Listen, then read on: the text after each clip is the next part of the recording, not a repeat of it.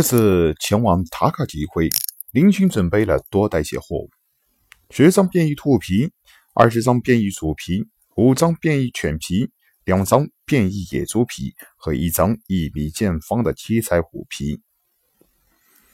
七彩虎皮，林勋看情况而定。这种东西是贸然出手，说不定会引起一些部落的窥探，所以。林勋故意多带了一些鼠皮、兔皮这样低级货物，到时候可以冒充一些小部落派来贸易的人出手，只有这样才不会让人怀疑。毕竟一个人能在几个月中达到如此多的变异兽，是非常让人吃惊的。不过这些东西只是林勋收藏的一小部分，林勋也知道，把所有的东西都带来的话。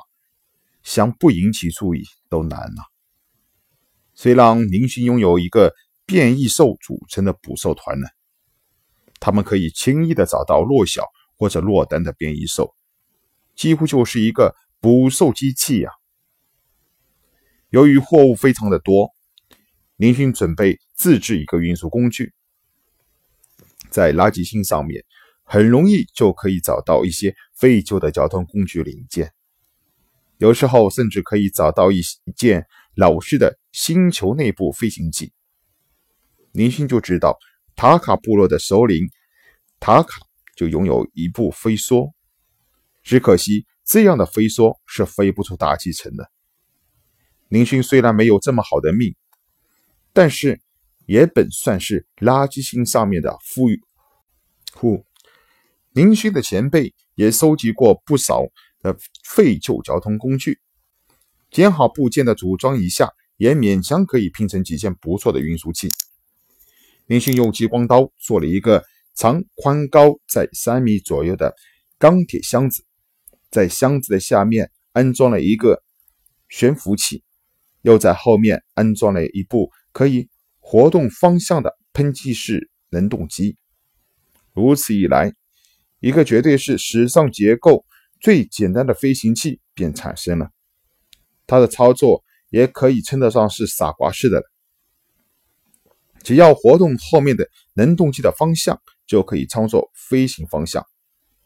可惜没有功率控制器，悬浮器和能动机都只能按照一个高度和速度飞行。能动机有些类似喷气式飞机发动机，提供水平推力。林勋收集了许多纽扣大小的能量石，这种能量石是可以维持悬浮器和能动机运行的一个最低标准，一颗仅仅能够维持一个多小时的运行。不过林勋的这种能量石非常的多，光是先辈留下的就有上千颗。林勋几年来自己也收集两百多颗。飞行器的观景窗用的是从悬浮车上面卸下的一块钢塑玻璃，那里的玻璃早就在林勋埋在地下的时候全部卸下，用钢替换上了，在地下留着也看不到什么东西。这样在辐射较强的时候，林勋也可以在飞行器中通过观景窗操作飞行。在飞行器中放置了一把自制的床、方向标，还有一台食物机，几只变异兽肉，准备工作就算是完成了。将货物放进飞行器中，带上一只变异犬、两只变异兔，林勋踏上了旅途。在悬浮器和能动器中放满了能量石，林勋首先开动了悬浮器开关，呼。悬浮器就像就像只发情的野兽，忽然跳了起来，把林勋闪了一下，直到上升到将近六七米的高度才停了下来。林勋扶着墙壁，发誓到了塔卡集会上面一定要买几部功率调整器。这些机器动作实在是太粗暴了，幸好能能动机给面子，启动后非常平稳地喷出了气体。速度不快也不慢，正好适合林勋操纵飞行。整个垃圾星上面的变异兽最危险的是群居生物，像变异蚂蚁，但是它们是不会飞行的。即使变异后，它们拥有了手指大小的身躯，也仅仅能跳到半米的高度。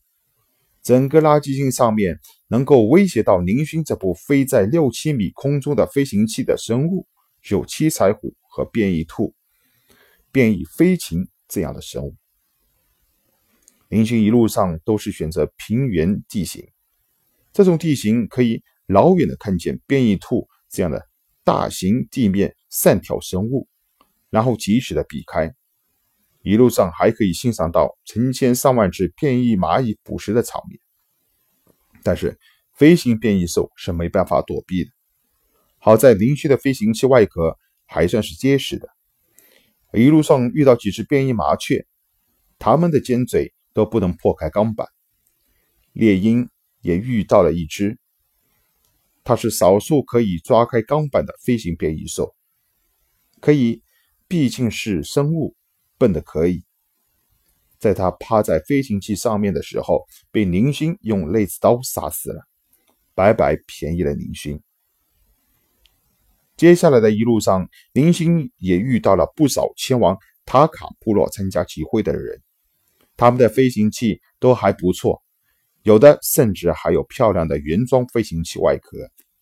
看看自己开的钢盒子，宁勋妒忌不已。靠！等我有钱了，能够离开垃圾星，我一定要买三部最豪华的飞行器，一部砸着玩，一部扔了，一部自己用。林勋心中气愤的想着。平原之上并不需要太过专心的注意操纵飞行器。林勋闲着无事的时候，就和兔子、兔一、兔二和犬一一起玩耍。恐怕整个垃圾星只有宁勋一人能够和变异兽这样亲密接触了吧？有时宁勋也计划着到了塔卡交换什么样的东西。功率调控器是绝对不能少的，还有就是机床，有了它可以做一些变异兽皮铠甲，还有就是自己留下的许多兽精，可以做些威力很大的弓。弓使用的箭。也必须使用机床才可以制作。还有就是买一部飞行器的外壳，这个跟棺材一样的钢盒子实在是太丢人了。怎么说自己也是在垃圾星上面最强大的部落首领之一。林星的确是算得上垃圾星上比较强大的部落之一，不过他的部落人类居民只有一个，其他的都是变异兽。包括变异兽王的七彩虎在内的几十只变异兽，加上一把类子刀、一把类子枪、一件军用格斗服，其战斗力在垃圾星上面绝对不是一般部落可以比拟的。朋友们，新人新书，如果大家喜欢，恳请大家关注订阅。如果有什么建议，大家也可以给我留言。谢谢大家。